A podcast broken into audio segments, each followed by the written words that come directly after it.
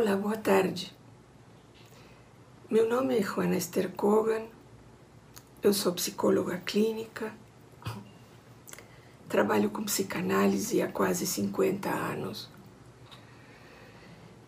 E eu vim aqui para compartilhar com você um pouco do que eu estou pensando neste momento tão difícil, caótico, trágico e de tanto sofrimento para todos nós.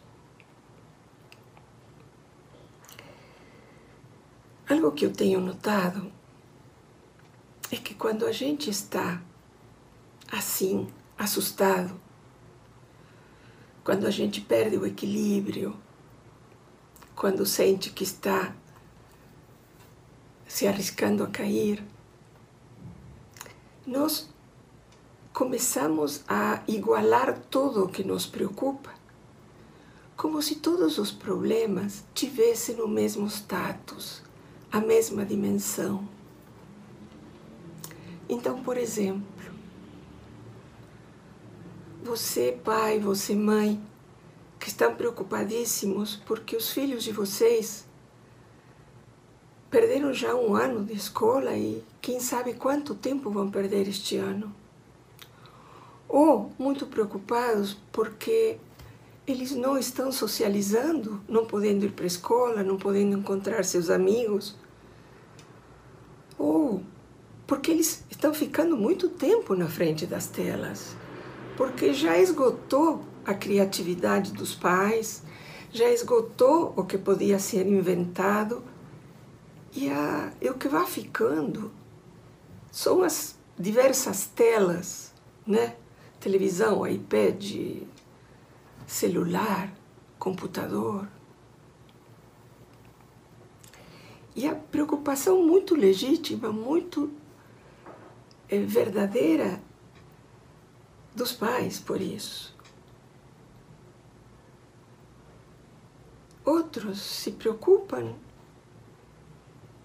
por questões da saúde, de ficar tanto tempo sem uma atividade física rotineira.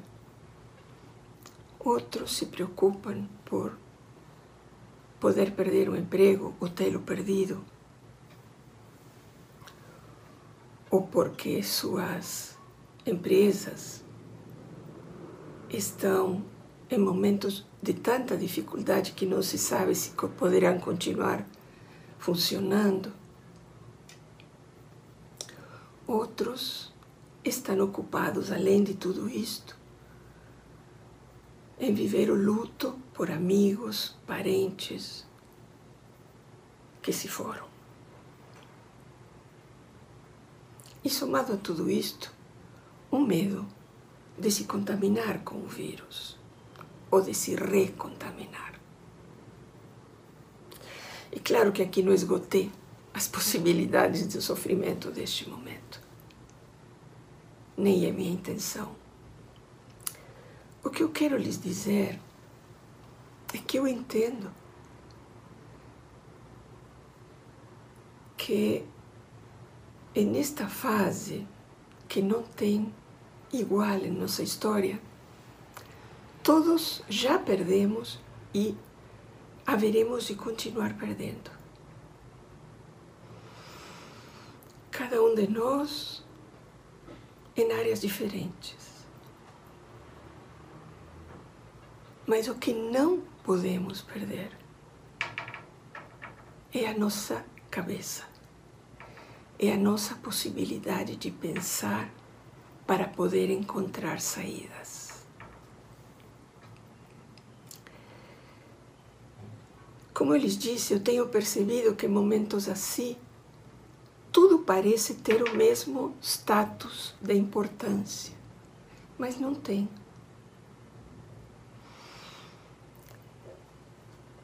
Este ano perdido das crianças da escola pode ser recuperado. São todas as crianças que perderam. Então, a comunidade, os órgãos públicos, as escolas particulares vão arbitrar meios de promover a socialização uma vez este momento ter acabado. ou de promover uma nova forma de estudo que recupere em alguma medida o que foi perdido. Aqueles que estão tendo que mudar de ramo porque já naquilo que estavam trabalhando não dá mais para trabalhar, precisam manter sua mente pensando para poder criar novas saídas. Todos nós estamos atravessando juntos um longo túnel escuro, cheio de fantasmas, que são os medos que nos acometem a todo momento.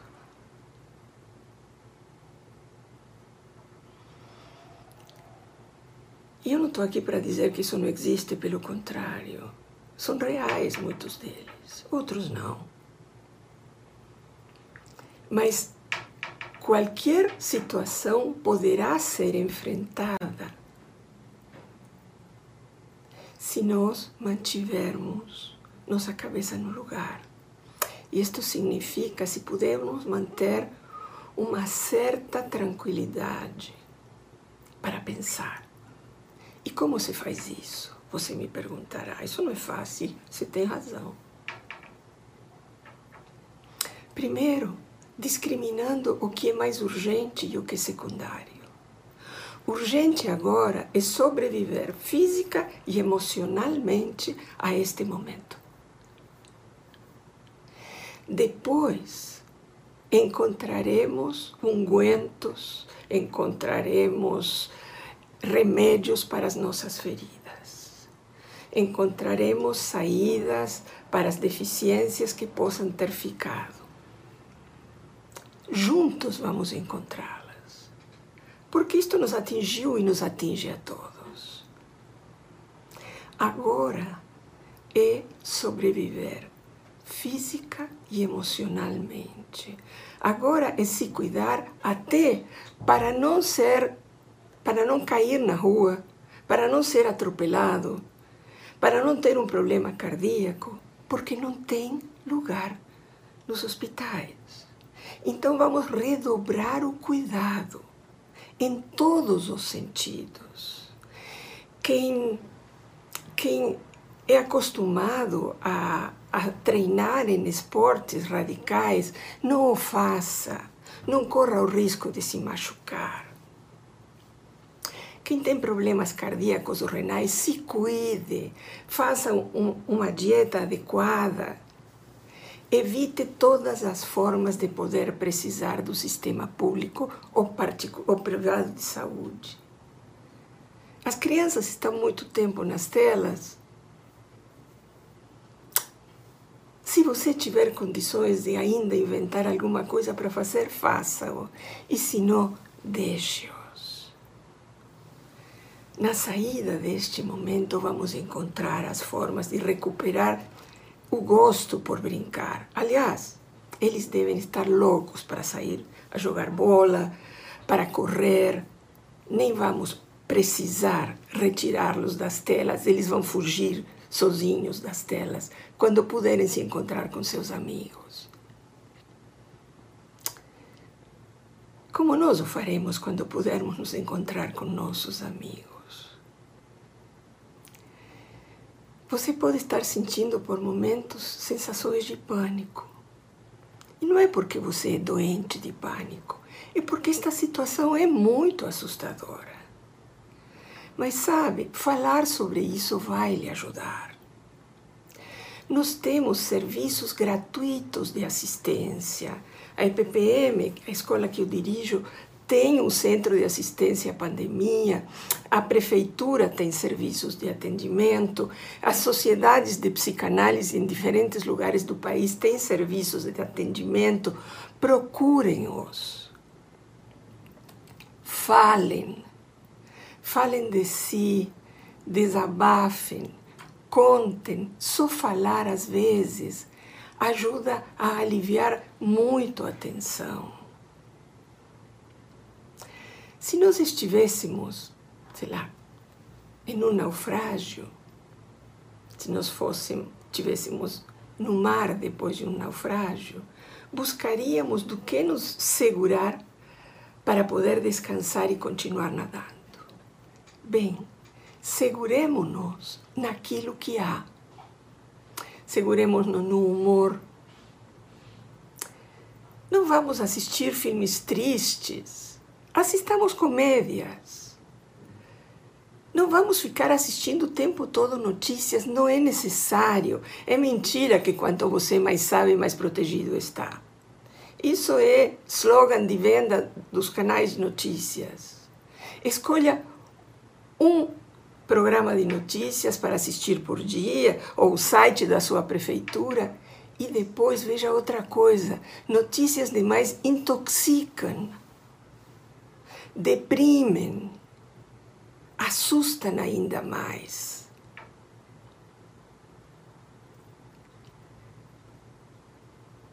Vamos sobreviver. Vamos sair do outro lado desse túnel obscuro. E aí, cada um, de posse de, de seu equilíbrio, vai poder encontrar saídas. E teremos saídas comuns, saídas sociais, saídas comunitárias. Os psicólogos podemos ajudar muito neste momento.